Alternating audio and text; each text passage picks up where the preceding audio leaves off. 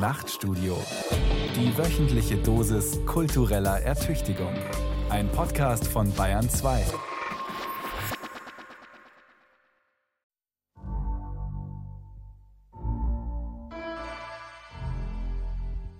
Ich möchte das nicht erzählen. Ich muss es erzählen. Irgendjemandem. Dies ist meine Geschichte. Dies wird vielleicht Ihre Geschichte. Leihweise, übergangsweise, wenn Sie zuhören. Es ist eine Geschichte über Scham. Dann ist die Sendung zu Ende. Wenigstens das. Ein Schluss. Denn, denn es wird kein Happy End geben, fürchte ich, ahne ich, flüstert mir zähnefletschend die Scham zu. Die kennt mich, die weiß, wie sie mir den Mut nehmen kann. Aber, aber vielleicht, aber manchmal kann ich seitlich an ihr vorbeisehen, wenn sie wild gestikulierend vor mir steht und versucht, mir die Sicht zu verstellen. Die Scham macht immer gleich auf Schicksal, auf 150 Prozent. Und das stimmt nicht. Wenigstens nicht immer. So viel weiß ich. Deswegen ein Versprechen. Am Ende dieser Sendung wird es eine Verbesserung geben. Eine Belohnung für 52 Minuten Zuhören.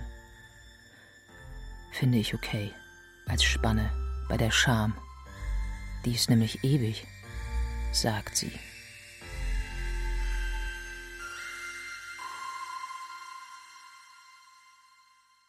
Wir schämen uns. Ich schäme mich, ständig. Bloßstellungsscham, Abstiegsscham, Stotterscham, Wissenslückenscham, Versprecherscham. Und ja, die Scham davor, sich ständig zu schämen. Die Angst, etwas falsch zu machen. Schlimmer noch, falsch zu sein. Und selbst noch die Scheu, sich auf der Schamskala zu weit oben zu platzieren, sich zum inoffiziellen Scham-Weltmeister zu machen. Wenigstens beim Versagen sollte ich ja der Beste sein der Posterboy der Verspannung und Verunsicherung. Mein Slogan Schämen ist ein lebenslanger Marathonlauf. Schämen steht für Larger than Life. Der zweite Vorname von Schämen ist Übertreibung. Der erste feuchte Hände. Bei anderen kann ich es sehen. Sie belästigen mich mit Bekenntnissen, die meistens doch nur sie selbst betreffen. Eine Art Bekenntnisdurchfall. Wieder andere bemühen sich um eine Erforschung der Scham sie sei ein Ausdruck von Zivilisation, glaubte etwa der Soziologe Norbert Elias. Ein Ergebnis eines Verfeinerungsprozesses über Jahrhunderte. Das Außen wandere dabei ins Innere. Fremdzwänge, Gesetze, Regeln würden in Selbstzwänge verwandelt. Für die einen war das ein Gewinn, eine Verfeinerung, sogar eine Verbesserung des Menschengeschlechts hin zur Vollkommenheit. Für die anderen eine Zivilisationskrankheit, ein langsames Vertreiben aus dem Paradies, weg vom FKK Naturzustand hin zu Moden und Posen. Der Ethnologe Hans-Peter Dürr hat auf 3000 Seiten Belege dafür gesammelt, warum Elias falsch lag. Weder die alten Griechen noch die Besucher der Badehäuser im Mittelalter waren schamlos. Ihr Schämen unterschied sich nur von unserem. So empörte sich ein Athener Augenzeuge darüber, dass eine Sportlerin aus Sparta beim Laufen ihre Waden entblößte. Welch Sittenverfall, welch Schamlosigkeit und welch Modernität. Auch die nackten Olympioniken waren nicht komplett unbekleidet. Sie banden sich eine Schnur um die Vorhaut, damit nicht aus Versehen die Eichel herausrutschte und zu sehen war. Denn das, der entblößte Penis statt des verschnürten, so etwas Nacktes am nackten Manne empfand das Publikum offenbar als unanständig. War die Scham kleiner, harmloser, handhabbarer damals, weil sie nur aus einem Faden bestand? Was ist Zivilisation? Also das Erworbene. Was Natur? Also das Angeborene. Oder ist das, was wir Scham nennen, eigentlich ein Mischmasch aus beidem? Hier wird ein grundsätzliches Problem aller Soziologie offenbar – wo lässt sich eine Referenzgruppe finden, die ganz ohne menschliche Kultur wäre? Was wir haben, sind indigene Gruppen, die eine ganz eigene, andere Kultur ausgeprägt haben. Das Etikett primitiv, das ihnen lange anhaftete, war immer zweischneidig. Wir lobten die edlen Wilden für ihre Down-to-Earth Ursprünglichkeit, ihre Streetness im Dschungel, der in diesem Fall ein echter und kein urbaner war, verachteten sie aber für ihre fucking Unkultur. Unbewusst operierten viele Ethnologen mit der Annahme, es mit etwas Natürlichem zu tun zu haben. Nur bräuchten wir dann nicht als Referenzpunkt einen ursprünglichen Moment vor der Kultur, einen Zustand vor dem Sündenfall, so dass wir sagen könnten, bis hierhin war alles natürlich, danach nicht mehr. Wann ein Wilder edel ist, wann aber bloß wild, das wissen alle Karl-May-Verehrer. Leider leitet sich daraus keine wissenschaftliche Kategorie ab. Scham gibt es, aber wir wissen nicht wieso. Und genau darin liegt ihre Macht. Da zu sein, aber zu vertuschen, wo genau. Scham ist ein Labyrinth, und ob es einen Ariadne-Faden gibt, der uns hinausleitet, ist ungewiss. Denn im Labyrinth lauert der Minotaurus, eine Schamesgeburt, entstanden aus einer Lust, die nie, nie hätte sein dürfen. Ein Monster aus Makeln, das uns töten wird, bevor wir den Ausgang gefunden haben. Manchmal geht alles gut und wir finden ihn. Aber wie oft, wie lange geht alles gut im Leben? Und dann steht da wieder der Makel Minotaurus und grinst. Schon wieder hast du ein Gesetz verletzt, das du nicht kennst, trotzdem kommt es jetzt zur Anwendung. Von außen diktierte Benimmregeln setzen Grenzen. Verinnerlicht sind sie ein Labyrinth. Denn der Druck kirchlicher oder staatlicher Normen ist klar benennbar ist definiert durch Gesetze, Verordnungen, Anweisungen. Einen solchen Kodex hat die Scham in unserem Inneren nicht. Wir können uns für alles schämen, auch für das Allernatürlichste, wie die kalten, schwitzenden Hände, wenn die Party eigentlich super nett ist. Jeder schämt sich auf seine Weise und jeder auf ihre Art. Wir alle haben unsere eigenen Sackgassen im Labyrinth.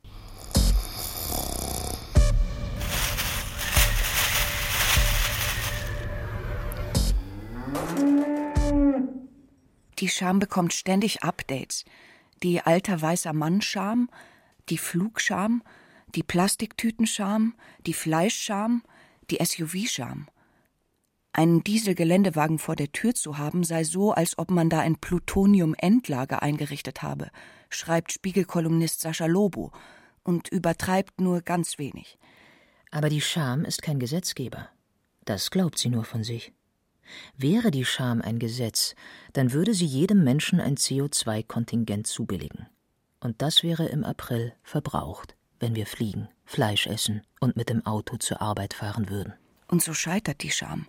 Sie versagt als Weltverbesserungsinstrument, weil ich unendlich geschickt darin bin, die Scham zu umgehen. Ich fliege zu einer Kunstbiennale. Also nicht in den Urlaub. Ich esse leidenschaftlich gerne Käse mit fast schon selbstmörderisch hohem CO2-Abdruck, für den Herden schwarzbunter Milchfabriken gehalten werden müssen. Aber Käse ist ja auch eine Errungenschaft einer jahrhundertealten Esskultur, die ich mit jedem Biss schütze. Ich fahre Auto. Und beruhige mich damit, dass ich den Tempomat auf 140 Stundenkilometer einstelle. Und trotzdem. Und trotzdem nehme ich jede Meldung über einen Hitzerekord am Südpol persönlich mein Versagen, mein Ungenügen, meine Scham über meine Rücksichtslosigkeit der Welt, den kommenden Generationen, meinen Töchtern gegenüber. Ich bin Raubbau. Die Scham muss nicht siegen, um zu siegen. Für die Scham ist jeder meiner Niederlagen ein Beweis dafür, dass sie wieder mal recht hatte. Eine Klugscheißerin, die mich immer an den Rand der Kluft führt, die sich zwischen meinen Ansprüchen und meinem Handeln auftut, ich bin die Ausnahme, die ich mir noch einmal erlaube und dann nie wieder. Und dann noch einmal nie wieder. Und immer wieder nie wieder. Ich bin nichts wert. In einem so elementaren Ausmaß, dass ich jeden Menschen verstehe, der darüber depressiv wird. Ich bin unlösbar. Ich schaffe nichts. Ich weiß nicht, wie ich über den Tag kommen soll. Stumpfe Tage. Stumpfe Scham. Es gibt nicht nur den Geysir-Scham, sondern auch die erdrückende Mattheit-Scham. Es geht nicht weiter. Es wird nie wieder weitergehen.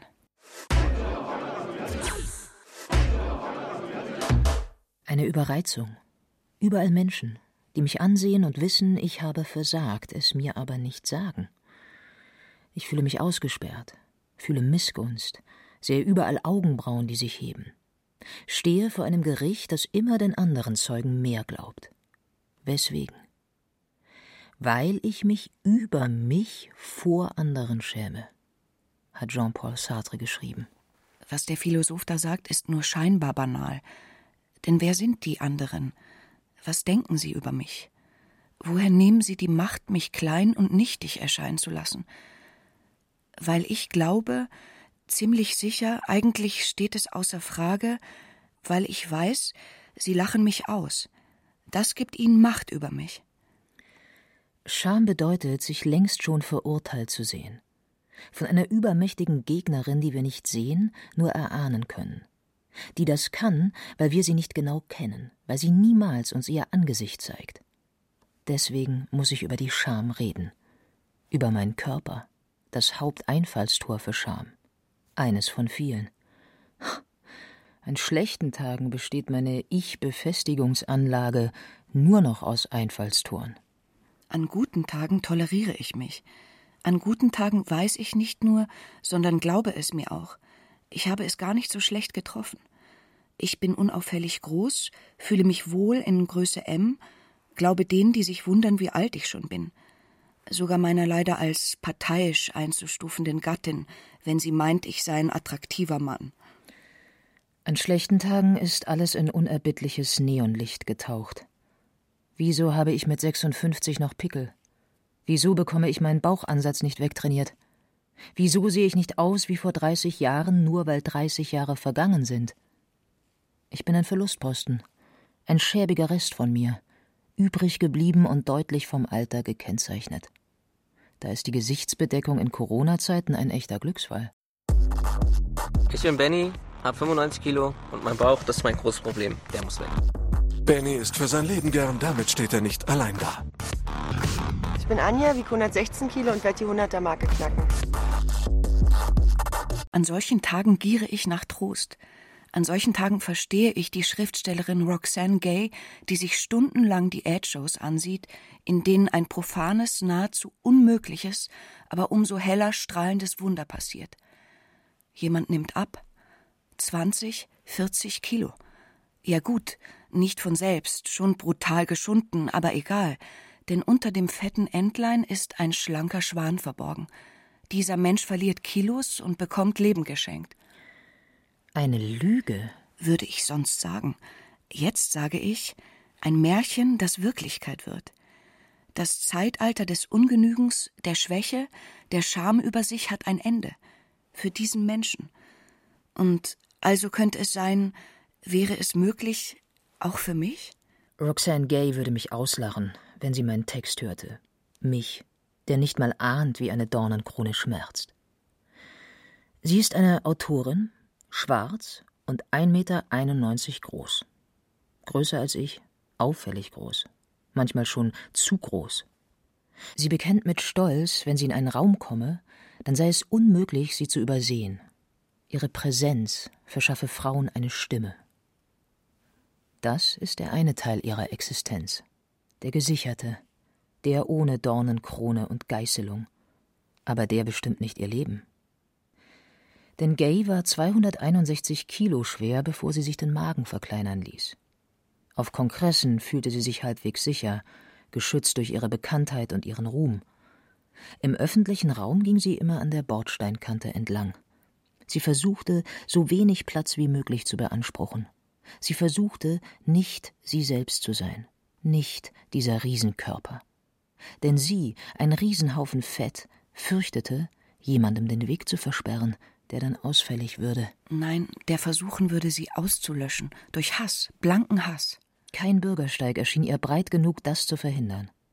Gay fürchtete, als lebender Beweis eines fatalen Kontrollverlustes angefeindet zu werden. Manchmal. Zu oft für manchmal. Immer? Immer wieder. Wer so dick ist, steht ganz unten in der gesellschaftlichen Anerkennung. Und der Mob sucht sich genau solche Menschen als Opfer aus, genießt den Freibrief. Ein Freibrief diesen Fettwanst, der noch dazu Frau und schwarz ist, beleidigen zu dürfen. Die Straße wird zum Feindesland. Auf dem Bürgersteig verwandeln sich harmlose Passanten im Handumdrehen in geifernde Bußprediger, in Moralmonster. Für mich ist Essen, Öffentlichkeit, der Kauf von Kleidung unproblematisch. Ich bin unauffällig und kann selbst bestimmen, wann ich auffällig sein will. Meistens, auch nicht immer. In einem kleinen jamaikanischen Dorf unter lauter Schwarzen war ich sowas von weiß, dass ich dachte, kein Neonlicht kann weißer sein. Zwei Wochen lang Minderheit. Gay ist nie unauffällig, kann nie in der Masse untertauchen. Sie stellt 261 Kilo Versagen aus. Das ist unübersehbar und nicht tolerierbar. Zwei Menschen, denen ich von ihrem tollen Buch erzählt habe, eine Kollegin und ein Kollege, beide makellos schlank, badeten in ihrer Überlegenheit. Weil sie trotzdem irgendwie großmütig erscheinen wollten, ließen sie sich zu einer Nachfrage herab. Ist die denn krank? Was deutet diese Nachfrage an? Sie wollen wissen, ob es einen wirklichen, also medizinischen Grund gebe, nicht bloß Versagen. Die fanden es richtig, dass wir Menschen, die die Expansion ihres Körpers einhegen, Tribut für ihre Schlankheit zollen. Was im Umkehrschluss was bedeutet? Dass Fette bestraft gehören? Damit das Leben eine Schule ist, die härter aussortiert als bayerische Gymnasien? Schlanke, weiße, wohlhabende Körper beanspruchen viel Platz. Ihr Körper legitimiert ihren Herrschaftsanspruch. Das neue Adelsgeschlecht Körper, dessen Vasall durch Trainiertheit ihnen zu Füßen liegt. Jedes Foto in den sozialen Netzwerken untermauert ihren Herrschaftsanspruch. Und wie in jedem feudalistischen System gibt es für die Leibeigenen keine Möglichkeit, sich gegen diese gottgegebene Ordnung aufzulehnen. Nicht einmal der Schlupfwinkel Krankheit. Die nämlich hätte keinen Weg gefunden, wenn ich nicht ihr die Tore geöffnet hätte. Krankheit als Scham. Susan Sonntag hat dies als erste beschrieben. Krankheit als Strafe für falsche Lebensführung. Krankheit zerstört die Glaubwürdigkeit des Vergangenen. Sie fordert Optimierung ein. Und weil die immer zu spät kommt, immer ungenügend ist, deswegen bestraft sie die Nachlässigen und die Scham verschickt fünfmal täglich Push-Meldungen des eigenen Ungenügens, des gestrigen, heutigen und vor allem zukünftigen. Sonntag sprach von Krebs. Noch deutlicher wird es aber beim Burnout, der neoliberalen Ausprägung des Nervenzusammenbruchs. Das Burnout ist gerechtfertigt durch unbedingten Leistungswillen. Aber besser ist natürlich die genauso neoliberale Work-Life-Balance, weil sie den Körper so optimiert, dass die Krankheit ihn nicht zu fassen bekommt. Burnout ist was für Optimierungsdilettanten, höchstens Bezirksliga. Wir aber spielen in der Self-Optimized Champions League. Und Roxanne Gay? Gay wurde als Kind von Mitschülern vergewaltigt. Gilt damit ihre Fettsucht als legitime Krankheit? Hätte diese Information meine Kollegen zum Schweigen gebracht? Ist eine Massenvergewaltigung Grund genug für 261 Kilo? Oder doch nur für 181? Muss Gay ein Plakat um den Hals tragen, wenn sie aus dem Haus geht, damit alle davon wissen? um bei der tagtäglichen öffentlichen Gerichtssitzung über ihren Körper Zeugnis in eigener Sache abzulegen. Bis wann ist Fettleibigkeit eine Krankheit, ab wann ein Versagen? Und ist Folter ein legitimes Mittel für die Körperinquisitoren? Die soziale Folter, der Herabsetzung und Ausgrenzung?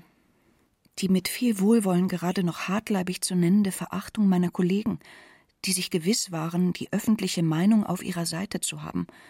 Diese Alltagsdiskriminierung dürfte nur ein schwacher Abklatsch jener Wut gewesen sein, derer eine Frau sich aussetzen muss, die groß und queer und schwarz und so fett ist, dass sie unter dem Druck ihres Eigengewichts ein Fußknöchelchen brach.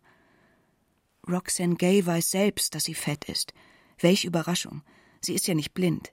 Sie liest gebotoxte, geliftete und runtergehungerte Frauenzeitschriften, schaut Fernsehen, wo Dicke gerade nur noch in der Sparte witzigste Witzfigur der Welt geduldet werden. Sie wird angesehen. Mit dem anderen Blick. Dem Gemeinen. Dem Unverhohlenen dem ständig schamlos Scham einfordernden. Meine Scham ist Privatsache. Roxanne Gay steht Tag aus, Tag ein am Pranger und muss Buße tun für ihr Schlampenverhalten. Das Gegenteil von Scham ist nicht keine Scham. Das Gegenteil ist Ritual. Rituale schaffen geschützte Räume. Ich ein weißer, 1,85 Meter großer, halbwegs schlanker Heteromann kann mich fast überall aufhalten. Angstfrei, geschützt davon, dass die Gesellschaft mir Raum zubilligt. Ich bin Mittelmaß. Ich bin nicht etwas, das Angst macht. Nur nachts der Frau, die meine Schritte hinter sich hört. Noch nie hat die Polizei meinen Ausweis kontrolliert. Nur selten bin ich sexuell belästigt worden. Niemals gefragt worden, wo meine Eltern herkommen. Niemals musste ich meine Sexualität outen. Scham wuchert im Inneren. Das ist richtig. Aber es stimmt eben auch, dass Scham von außen angefacht wird. Mich schützen die Riten einer Gesellschaft. Das ist ein Privileg, eines, das ich mir nicht erarbeitet habe. An guten Tagen kann ich mich in den wohligen Kobel Eitelkeit einrollen und mir einreden, es gäbe keinen Grund, mich zu schämen. Scham ist ein Regulativ, damit Gesellschaft funktioniert. Ein Feintuning jenseits der Gesetze. Aber wo sind ihre Regularien niedergelegt? Wieso empfinde ich sie als schwammig? Wieso gelten sie unterschiedlich? Wieso darf ich als Mann meine mickrigen Brustwarzen zeigen, Frauen aber ihre prächtigen und hin und wieder sogar nützlichen nicht? Wieso ist die Mehrheit vor der Scham viel besser geschützt als jene, die herausgepickt werden, um sie vor aller Welt bloßzustellen? Es gibt einen Terror der Scham, ein ungeheures Einschüchterungspotenzial. Morgens, aber auch mittags oder nachts. Ich weiß zwar, warum sie zuschlägt, weil ich wieder mal was unüberhörbar falsch ausgesprochen habe, weil meine Unbildung für jeden offen zutage tritt, aber ich kann nicht vorhersagen, wann sie auftritt.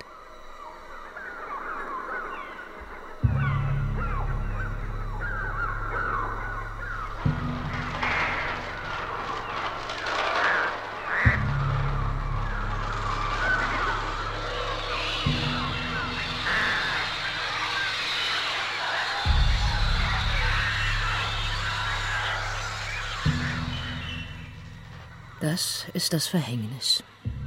Das ist aber auch eine Chance. Norbert Elias mag im Detail Unrecht gehabt haben, aber er hat doch etwas Grundlegendes erkannt.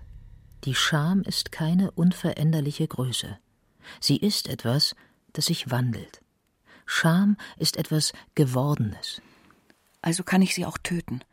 Stirb langsam, du Monster. Du Miststück in mir, von mir, an mir. Vorher lasse ich dich zehnmal mehr leiden als du mich. Horror erklärt Jugendlichen, die diese Nachhilfe dringend brauchen, ihre Körper sind verletzlich.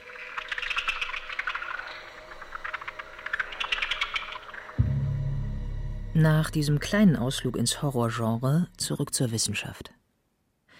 Etwas, das sich wandeln kann, ist kein Verhängnis mehr. Die Scham verfügt über Macht, weil sie uns glauben macht, ohne sie gäbe es kein Leben. Jeder und jede wäre ihr gleichermaßen unterworfen. Sie naturalisiert Gewohnheiten und erklärt sie zu Wahrheiten. Weil etwas ist, wie es ist, muss es natürlich sein. Und das stimmt nicht, kann ich überraschend eindeutig sagen. Der Beweis bin ich. Scham muss nicht Scham bleiben. Dinge ändern sich. In meiner Schulzeit wurde noch jede Trägerin oder Träger eines neuen Kassengestells und die sahen so sperrig aus, wie sie hießen. Begrüßt mit Du Brillenschlange. Meine Tochter bekannte in der siebten Klasse, sie finde es voll blöd, gute Augen zu haben, denn sie trüge gerne eine dicke, schwarze Nerdbrille. Eben noch innig mit der Scham verbandelte Objekte können zu modischen Accessoires werden. Aber warum klappt, was bei Brillen und Zahnspangen gelungen ist, nicht bei Fettleibigkeit? Wieso wirkt die rührige Fat-Positivity-Bewegung so schwach? Wieso glauben wir nicht, dass auch ein fetter Mensch ein schöner Mensch sein kann? Wieso kann die Katasterbeamtin Heidi Klum, die wegen ihres Alters schon lange nicht mehr für einen Catwalk gebucht worden ist, einer jungen Frau sagen, die, ich würde sagen, Kleidergröße 38 trägt, sie sei ein Plus-Size-Model – auch wenn das die gerade noch nette Benennung für Fett ist, hat dieses Urteil die Grazie eines Scharfrichterbeils. Die Scham ist nicht unbesiegbar. Ein Labyrinth, das einen Eingang hat, hat auch einen Ausgang. Den Jugendlichen, die als erste Brille und Spange mit Stolz getragen haben, gebührt Dank. Sie verweigerten die Unterwerfung unter eine Mehrheitsdoktrin. Sie zogen mit Stolz ans Licht, was doch verborgen bleiben sollte. Sie brachten der Scham kein Opfer, indem sie sich nicht nach Kräften unsichtbar machten. Sie zeigten mit Stolz, was eben noch Igitt war. Jung, Brille, Spange und hübsch dabei. Diese Selbstermächtigung klappt leider nicht immer. Das I'm black and I'm proud, ich bin schwarz und stolz von James Brown oder das To be young, gifted and black, jung, begabt und schwarz sein von Nina Simone waren große Aufbruchssongs. 40 Jahre später skandieren die Demonstranten nach dem Tod unbewaffneter Schwarzer Black Lives Matter. Und ein Präsident fordert vier dunkelhäutige Kongressabgeordnete auf, hinzugehen, wo sie herkämen, womit er unterstellte, sie, weil schwarz, kämen nicht von hier, woraufhin seine Umfragewerte sich verbesserten. Offenbar brauchen viele US-Amerikanerinnen und Amerikaner, um sich groß und stolz zu fühlen, jemanden, der sich schämen sollte, den Boden von Gottes ureigener Nation mit der weißen Sohle seiner farbigen Füße zu entweihen. Du solltest dich schämen, hier herumzulaufen, ist eine gerade noch soeben zivilisierte Version von Ich hasse dich. Schwarz zu sein kannst du nicht einfach ablegen, ohne wie Michael Jackson zu einem Versuchskaninchen der Schönheitschirurgie zu werden. Das Fatum der Fettleibigkeit unterscheidet sich hiervon fundamental. Den Betroffenen wird unterstellt, sie seien selbst schuld. Jeder Happen, jede Mahlzeit, jede Süßigkeit eine Niederlage. Und wer ist dafür verantwortlich? Hm? Na, wer wohl? Immer du selbst. Roxanne Gay berichtet, wie sie von mehreren Mitschülern vergewaltigt wurde und wie sie danach ihren Körper mit Essen zu einer Festung aufrüstete, uneinnehmbar, nie wieder so verletzbar zu einem Fettpanzer, der die Scham noch multiplizierte, die Scham, einen missbrauchten Körper zu haben. Gay schwieg wegen der Scham, weniger wert zu sein als die anderen Mädchen in der Klasse. Die Scham ist sprachlos. Dass ein Angriff ungerechtfertigt, grundlos ist, mag in der realen Welt als Argument taugen. Für die Scham gilt das nicht. Die Scham schreibt sich selbst ein Gesetzbuch in dem steht, dass jeder, der einen erniedrigt, dafür sicher einen guten Grund haben muss. Roxanne Gay hat ihren Eltern nichts erzählt. Worte sind schwach, sagt die Scham. Wir sind Geständnistiere, hat der Philosoph Michel Foucault gesagt. Außer wenn die Scham uns verstummen lässt. Ich wünschte, ich könnte meiner Tochter sagen, wenn sie mal wieder über ihrem Spiegelbild verzweifelt, so eine Taille wirst du nie wieder haben, so einen belastbaren Körper, so eine regenerationsfreudige Haut. Ein vielleicht nicht alles ist gut Körper, aber besser wird's nicht. Naja, weniger Pickel, das vielleicht schon. Freu dich daran. Doch dann geschieht etwas Seltsames, ein Übertragungsfehler. Bis das Lob bei ihr ankommt, verwandelt es sich immer in etwas Falsches die Jekyll-Hyde-Kommunikation zwischen Vater und Tochter, die immer in Streit endet. Und ich spüre, aber ich kann es nicht beweisen, Scham spielt dabei eine entscheidende Rolle. Ich will sie ermutigen, sie fühlt sich herabgesetzt. Das kaum lebensfähige Lob. Die Scham ist viel mächtiger. Sie sagt, ich mach dich unsichtbar. Niemand sieht dich. Der Philosoph Gilles Deleuze fragte sich einmal, es liegt etwas Entsetzliches in der Tatsache, wahrgenommen zu werden. Aber was? Vielleicht ist es das. Wer uns wahrnimmt, kann uns auch auslöschen. Eine spitze Bemerkung und wir sind nichts mehr wert. Daran erinnert uns die Scham.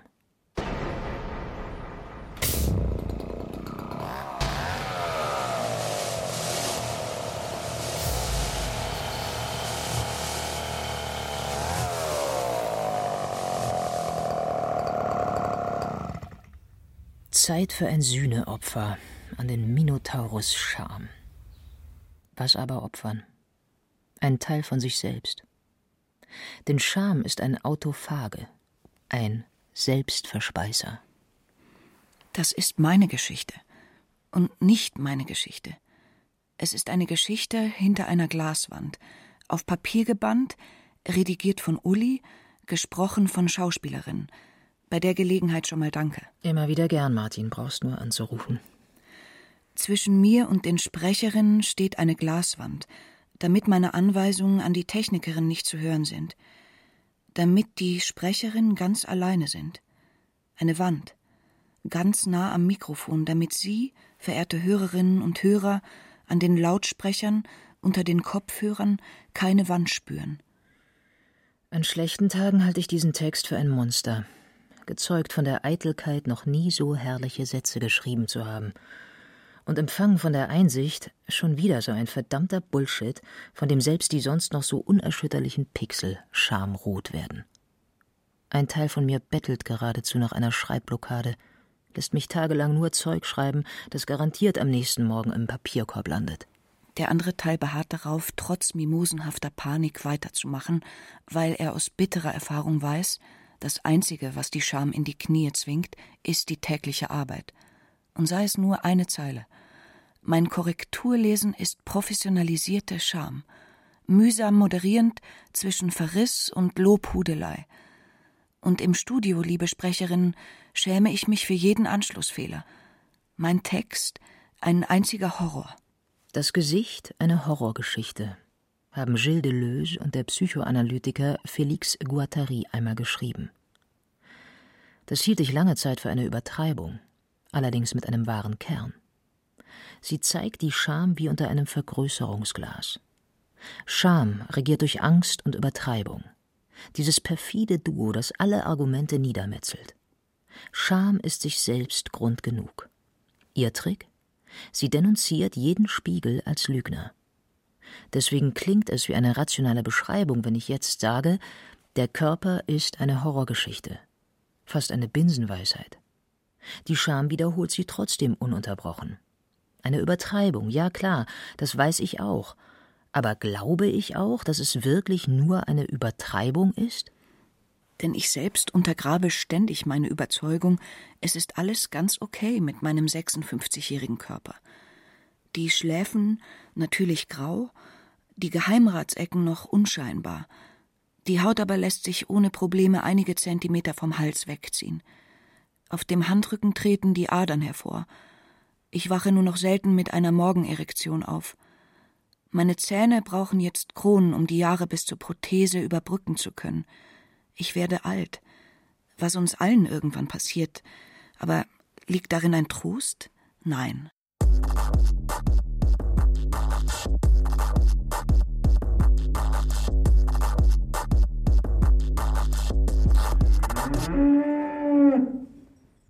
Mein Körper gehörte nie zu den Gründen, warum Frauen mit mir Schluss gemacht haben. Obwohl er bis über 30 nicht schlank, sondern hager war und meine Oberarme nur winzige, vernachlässigbare Muskelansätze zeigten. Doch es gab schon den Vorwurf, den anderen Körper nicht verstanden zu haben. Was stimmte? Weil ich meinen Körper nicht mochte, kümmerte ich mich um den anderen. Das war nett. Das war fahrig. Das war alles, was ich anbieten konnte im Labyrinth namens Sex. Es gibt die Lust am Verlaufen, Erkunden, Ertasten, und es gibt kalte Hände. Die Anfängerscham. Die hat mich verraten. Es waren nur ein paar Tropfen Scham. Die reichen. Scham, die die Jahre seither nicht verdünnt haben. Selbst wenn ein nackter Körper im Fernsehen hinter Glas gebannt ist, muss ich manchmal die Augen niederschlagen, wenn da plötzlich eine Frau nackt erscheint. Und im Theater weiß ich manchmal nicht, wohin schauen. In Die Räuberin an den Münchner Kammerspielen zeigten vier Darstellerinnen ihre Brüste. Und immer, wenn sie die mit der Hand etwas nach oben hoben, dann erklang ein Ton, ein Tittenglockenspiel. Das war albern, aber es veralberte auch die Scham. Es machte Nacktheit schamlos, was tatsächlich etwas Gutes ist, muss ich mir laut vorsagen, damit ich mir selbst glaube. Diese Scham gibt es, weil eine Gesellschaft es so will weiß ich. Das Glauben aber fällt mir schwerer. Soll ich jetzt der einen Schauspielerin sagen, wenn ich sie treffe, du hast einen schönen Busen? Sie kann sich ja denken, dass ich sie halbnackt gesehen habe, weil Hunderte im Publikum das getan haben. Und warum klingt das trotzdem richtig falsch? Weil es zu sehr MeToo ist? Weil ich glaube, dass Frauen zu oft von den falschen Männern dieses Lob gehört haben. Von Männern, die es nicht beim Loben lassen wollen. Ich würde mich schämen, wenn ich es ihr sagen würde. Nur weil die Aussage, du hast einen schönen Busen wahr ist, ist sie deswegen nicht richtig. Findet meine Scham. Wieso endet mein Lob an den Kopfhaaren? Wieso kann ich sagen, Katja? Hier. Mara. Hier? Ich lade euch ein. Weil ich euch so gerne zuhöre. Wenn ihr aus meinem Text euren macht. Wieso würde ich nie sagen. Du siehst aber heute sexy aus mit deinen High Heels, in deinem Sommerkleidchen. Sexy durch das Glück, das du ausstrahlst und an dem ich keinen Anteil habe. Warum nicht? Obwohl ich Sexiness weder bei Frauen noch bei Männern als ein Manko, als einen Makel empfinde. Echt nicht? Echt nicht? Wieso reden meine Schwestern offen, offener als ich über Sex? Wieso finde ich, dass sexuell konnotierte Themen nicht an den Kaffeetisch gehören? Worauf meine Mutter nur trocken entgegnet, wir sind doch alle erwachsen. Oh. Oh. Ja. Warum ziehe ich hier eine Grenze? Wieso sagt meine Scham bis hierhin und nicht weiter? Wieso beachte ich im Fitnessclub kaum die Trainingshose, die deutlich die Poritze nachzeichnet, sehe aber in der U-Bahn einen Moment länger als nötig hin? Wieso finde ich, dass Beachvolleyballerinnen zu wenig anhaben mit ihren knappen Höschen, die sie ständig hochziehen? Wieso empfinde ich mich als Voyeur, wenn ich mir lieber den Po als den Ball anschaue? Und wieso fühle ich mich zwar nicht wohl, aber doch irgendwie heimisch in meiner Scham? Weil diese Scham meine ist – so sehr Martin sein wie meine Stimme oder meine Gesichtszüge. David Foster Wallace beschrieb in einem Artikel, den er, warum wohl, erst einmal unter Pseudonym veröffentlicht hat, wie er auf einer Pornomesse einer bekannten Darstellerin begegnet ist und sich sofort an die Anatomie ihrer Poritze im Großformat erinnerte. Wie viel intimer ist das Close-up eines Muttermals neben dem Anus als eines im Dekolleté des Abendkleides? Hat das eine mit dem anderen zu tun? Oder glaubt es nur meine Scham? Warum fantasiert sie überall was von Porno, wenn es Körper zu sehen gibt? Und wieso misstraue ich der Aussage der queeren Journalistin und ja auch Pornoproduzentin Manuela Kai, die sagt, Pornos seien so realistisch wie Musicals und damit meint, genauso harmlos. Aber diese Aussage geht mir nicht aus dem Kopf weil ich zu spüren glaube, dass sie eine Wahrheit enthält, die aufrichtiger ist als meine Schamreaktion. Und das kann meine Scham nicht ertragen, und sofort trumpft sie mit dem ganz, ganz großen Totschlägerargument auf der Pornofizierung der Welt. Was natürlich nicht falsch ist. Was aber eben auch sagt, du sollst dir kein Bildnis machen von der Lust. Dass die Lust mit Scham vergiftet. Und das fühlt sich genauso falsch an wie Mainstream-Porno. Jede und jeder hat eine Schambiografie, kennt die hämische Stimme, die überaus glaubhaft behauptet, was du verbirgst, wissen alle längst. Und deswegen strenge ich mich gleich doppelt an, es zu verbergen. Und die anderen auch. Eine populäre Rubrik auf Instagram ist No Filter. Meine Besserwisser-Töchter sagen, das ist sowas von 2017. Ja, klar, sagt meine Scham, ich bin sowas von hinten dran. Aber egal, No Filter. Der reine, ungeschminkte Mensch. Nicht wie Gott ihn erschaffen hat, sondern wie er so über die Jahre gekommen ist. Allerdings, auch das wissen alle längst, auf diese Bilder wird besonders viel Mühe verwandt, um mit dem richtigen Licht am richtigen Ort dem Körper etwas wie Richtigkeit zu verleihen. Wieso wacht in Hollywood-Filmen nach einer Nacht mit wunderbar wildem, alles auslöschendem Sex die Frau perfekt geschminkt und frisiert auf? Nicht, weil wir es glauben, sondern damit sie sich nicht schämen muss für das, was die Nacht aus ihr gemacht hat. Deswegen steht die Hauptperson in der Serie The Marvelous Mrs. Maisel jeden Morgen heimlich auf, wäscht und schminkt sich, legt sich wieder hin, um dann, wenn der Wecker klingelt, sich ihrem Ehemann zu zeigen, wie Gott sie geschaffen hat.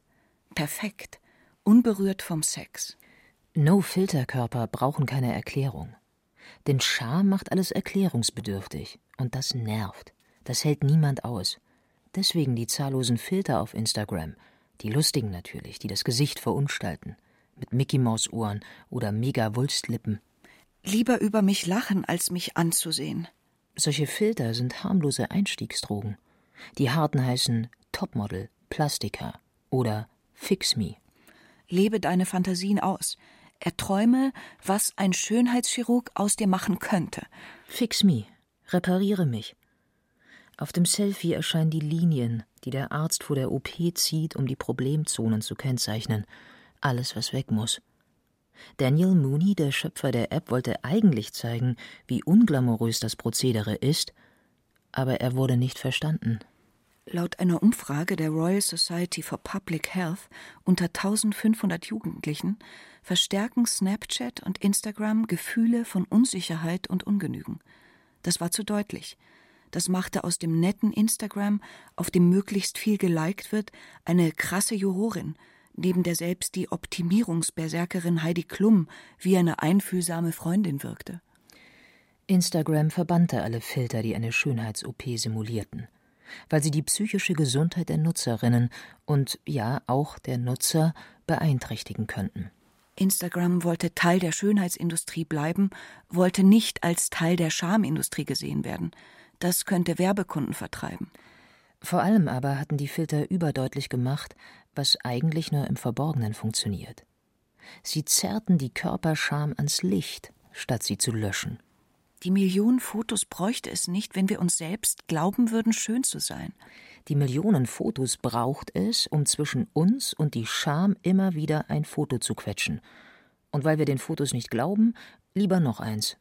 Und noch eins. Andere sollen den Menschen sehen. Wir sehen das Monster, das Halbwesen aus Anspruch und Versagen. Fotos sind ein Minotaurus, gezeugt aus Schönheit und Scham, und Filter schaffen ein Labyrinth, aus dem wir keinen Ausgang finden. Die Griechen nannten es Hekatombe, wenn es nötig wurde, die Götter mit einem üppigen Opfer von hundert Stieren günstig zu stimmen. Wir heutigen bringen täglich Milliarden Fotos auf den Altären der sozialen Netze dar, um die Gottheit Scham zu besänftigen. Mehr als alle lebenden Stiere auf der ganzen Welt. Trotzdem zeigt die Scham sich niemals gnädig. Nur plumpe Lügner, nur Blender behaupten sich immer zu gefallen, auch wenn sie ungeschminkt, unretuschiert, ungeliftet, ungefiltert sind.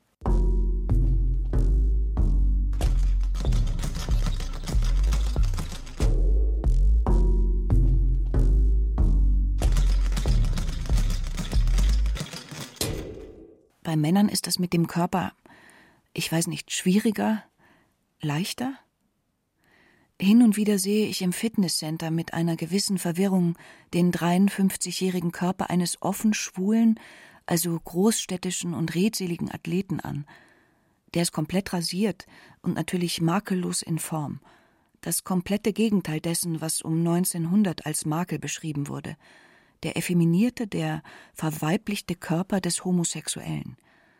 Dieser Körper wirkt wie der Unterbau für eine Lack- und Lederinszenierung – eine Schnäuzer-Nippel-Piercing, harte Kerle-Attitüde auf dem Gay Pride Partywagen. Perfekt, perfektioniert. In jedem Detail ein Bild erfüllend. Ein gestählter, eingeölter, echter als echter No-Filter. Du bist super in Form für dein Alter, sagt ein Mitsportler, und der Angesprochene war mehr als geschmeichelt. Ein Körper wie Yukio Mishima. Der Schriftsteller war als Jugendlicher schmächtig eine Folge von Tuberkulose und Anämie. Er begann ein exzessives Krafttraining. Ich fürchte, wenn ich das vorher-nachher auf den Fotos vergleiche, auch mit Anabolika-Missbrauch. Den neu geschaffenen Körper dokumentierte er mit homoerotischen Halbakten, auf denen er als sein Lieblingsheiliger posierte, der von drei Pfeilen durchbohrte Sebastian. Nach einem gescheiterten Putschversuch, er wollte den Tenno wieder als Alleinherrscher einsetzen, schlitzte sich Mishima den Bauch auf und ließ sich dann von einem Begleiter enthaupten. Der berühmteste Ritzer der Literaturgeschichte. Ein schwul-royalistisch nostalgischer Avantgardist, der sich an Bildnissen eines halbnackten, sich wollüstig den Pfeilen hingebenden Märtyrers aufgeilt. Ein katholisch-japanischer Sebastian, der seinen hochgerüsteten Körper lieber fallisch durchbohren lässt, als menschlich zu sein? Unperfekt? Schmächtig? Ein Minotaurus, ein Mischwesen. Seine Mutter die kretische Königin Pasiphae, der Vater ein namenloser Stier. Anatomisch ziemlich schwierig. Also erfanden die Griechen den Baumeister Daidalos, der für die entflammte Herrscherin eine hölzerne Kuhattrappe baute, damit der Stier die Königin besteigen konnte, ohne sie zu zerquetschen. Ein Albtraum für Männer, die ersetzbar sind durch ein kraftstrotzendes Tier. Der Begriff Penisneid ist eigentlich von Freud geprägt worden, um die Frau als ein Defizit, als einen Makel zu kennzeichnen. Für den Daedalus-Mythos passt er aber viel besser. Eine Frau begehrt das Riesending von einem Stier. Da kann kein Mann mithalten. Deswegen muss sie für ihre Lust bestraft werden. Sie gebiert ein Monster, halb Mensch, halb Stier, das von niemandem begehrt wird und das mit Menschen gefüttert werden muss. Mishima war so ein Minotaurus, ein Monster der Körperoptimierung. Er verfütterte sich selbst. Sein Selbstmord löschte den mühsam hochgetunten Körper aus, um dem Verfall zuvorzukommen. Ein makellos schwuler Körper, von einem Schwert penetriert. Ein Körper, der sich selbst zeugt und empfängt, was ihn schließlich in Stücke reißt wie den wollüstigen Heiligen seiner Sexfantasien. Ein Körper, der im Leben keinen Raum gefunden hat – er hält auf ewig seinen Platz im Tod. Selbstmord als ultimatives Anti-Aging mit Erfolgsgarantie. Take him down.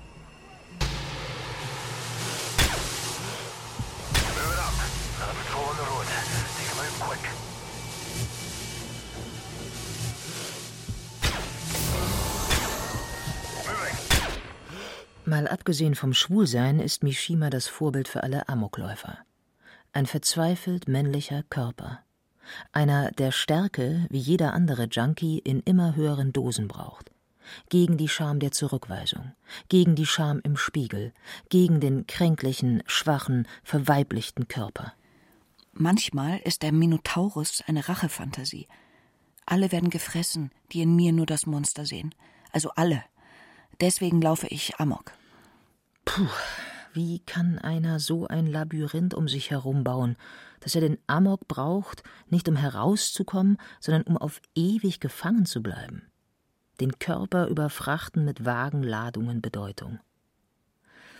Das Buch, in dem Mishima sich als Sebastian-Fan outete, heißt Bekenntnisse einer Maske ein autobiografischer Roman, in dem der Erzähler, weil selbst schmächtig, sich in den heiligen, an den Pfahl gefesselten Muskelmann hineinfantasiert und scheinbar ganz selbstbewusst akzeptiert, von Frauen nicht erregt zu werden. Nicht seine sexuelle Ausrichtung, sondern sein Körper ist das Problem, der mit Muskeln gepanzert werden muss. Um dann was zu tun? Dieser Samurai Sebastian, der absichtlich in eine verlorene Schlacht zieht, um sich mit einem Schwert, einem Penisersatz, beim heilig nüchternen Seppuku aufzuschlitzen? Dieser Körper ist eine Ermächtigungsfantasie, ein selbstgeschaffenes Labyrinth, in dem der adoleszente, der geile Körper für alle Zeit herumlungern kann. Es gibt keinen Ausweg aus dem männlichen Hochleistungskörper, der Scham in Muskeln verwandelt. Und Frauen? Haben sie auch schamlose Körper? Ja, aber andere. Es sind bestimmte Körper, die Raum einfordern, die so tun, als gehöre ihnen der Raum. Mächtige Körper, wie der von Sheryl Sandberg, der Co-Geschäftsführerin von Facebook.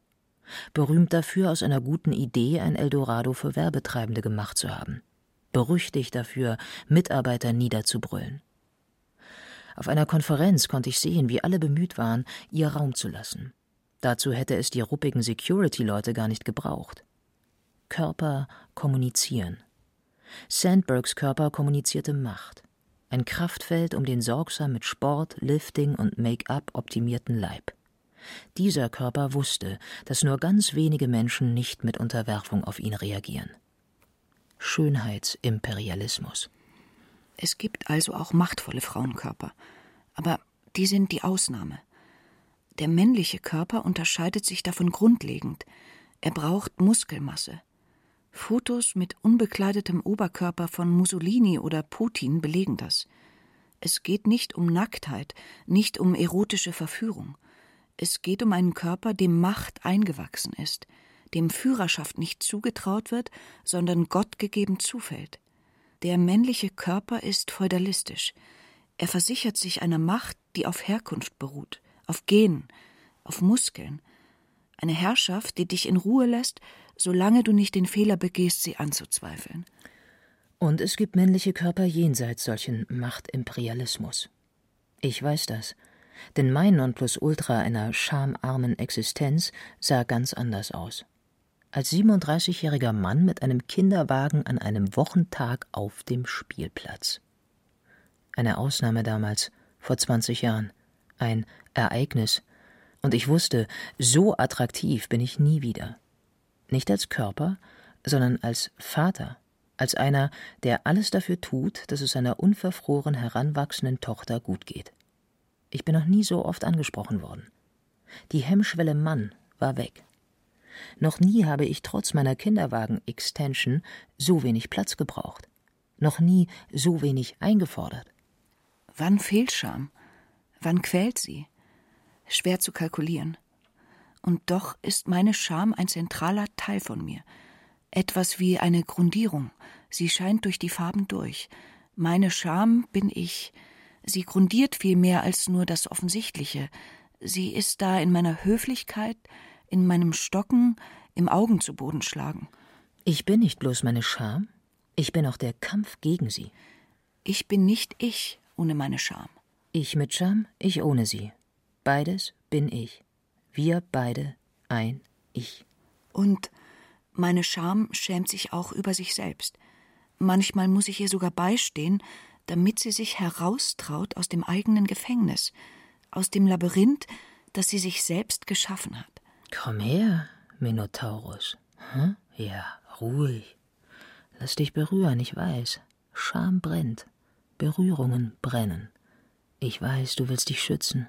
Vor Scham, vor Herabsetzungen, vor dem Angebrüllt-Werden durch eine Scham mit vor Angst geweiteten, wagenradgroßen Augen. Deine Aggressivität ist nur Panik, eine sehr schlecht organisierte Form von Selbstverteidigung, von Schamverteidigung. All das treibt dich nur immer tiefer ins Labyrinth. Lass mich dein Ariadnefaden sein. Auch wenn wir immer wieder in Sackgassen der Scham landen werden. Aber diese Sackgassen sind unsere Geschichte. Wir finden heraus aus der Sackgasse vor uns, aus der nächsten.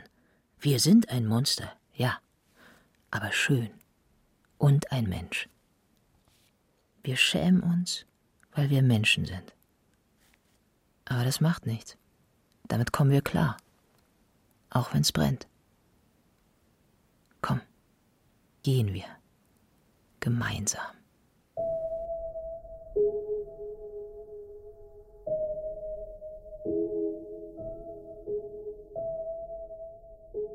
Makel Mensch.